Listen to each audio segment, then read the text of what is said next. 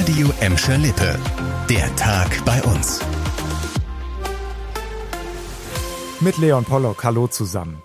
Wer gestern Nacht bei geöffnetem Fenster ins Bett gegangen ist und zum Beispiel Papier auf dem Schreibtisch stehen gelassen hat, der könnte heute Morgen im reinsten Chaos aufgewacht sein. Denn Sturmtief und Dauerregen haben im wahrsten Sinne des Wortes für ordentlich Wirbel bei uns gesorgt. In Gelsenkirchen sind laut Feuerwehr fünf Bäume auf die Straße gestürzt. In Resse wurden dadurch auch zwei Telefonmasten umgerissen. Die Feuerwehrleute mussten die Leitung freischneiden und die Telekom informieren. Zwei Einsätze gab es außerdem wegen überfluteter Straßen.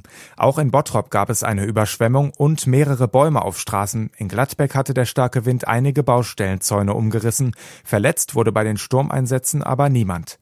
Überflutete Straßen sind ja vor allem da möglich, wo Flüsse über die Ufer treten. Bei uns ist besonders die Emscher im Fokus. Sie hat den Wassermassen aber gut standgehalten. Heute Vormittag lag der Pegel an der Essener Straße im Bottropper Süden bei über 2,50 Meter.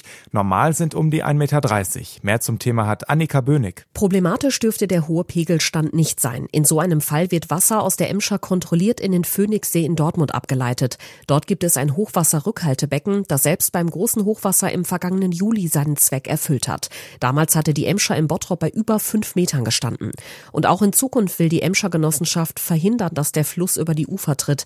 Dafür soll zum Beispiel die Mittelinsel zwischen Rhein-Herne-Kanal und Emscher in Gelsenkirchen so umgebaut werden, dass überschüssiges Wasser in den Kanal abgeleitet werden kann.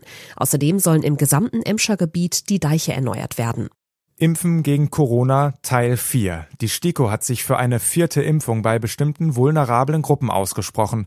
Eigentlich könnten ab sofort auch Apotheker bei uns in die Impfkampagne einsteigen, nur die wenigsten tun das auch tatsächlich. Denn für die Apotheker ist die Einrichtung einer Impfstelle mit zu viel Aufwand verbunden. Zum Beispiel muss vorher eine Schulung gemacht werden. Viele haben uns gesagt, dass sie das nicht noch nebenbei stemmen könnten. Außerdem gäbe es im Moment genug Impfangebote bei uns. Es mangele eher an der Nachfrage. In Gladbeck und Bottrop bereiten sich trotzdem vereinzelt Apotheker darauf vor, möglicherweise ab März mitzuimpfen. Die Inhaberin der Glückauf-Apotheke in Kirchhellen zum Beispiel könnte sich vorstellen, spezielle Impfangebote am Wochenende anzubieten, wenn der Bedarf durch die vierte Impfung oder den neuen Impfstoff Novavax wieder steigt.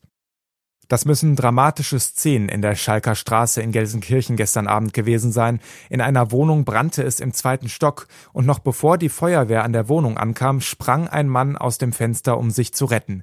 Er wurde vom Rettungsdienst versorgt. Neben den Löscharbeiten kümmerte sich die Feuerwehr außerdem um zwei Personen mit Rauchgasvergiftungen und zwei junge Mädchen, die unter Schock standen. In der Brandwohnung war außerdem noch ein schwer verletzter Hund. Die Feuerwehr befreite ihn und brachte ihn in eine Tierklinik. Während des Einsatzes waren sowohl die Schalker als auch die Gewerkenstraße in Gelsenkirchen gesperrt. Das war der Tag bei uns im Radio und als Podcast. Aktuelle Nachrichten aus Gladbeck, Bottrop und Gelsenkirchen findet ihr jederzeit auf radioemscherlippe.de und in unserer App.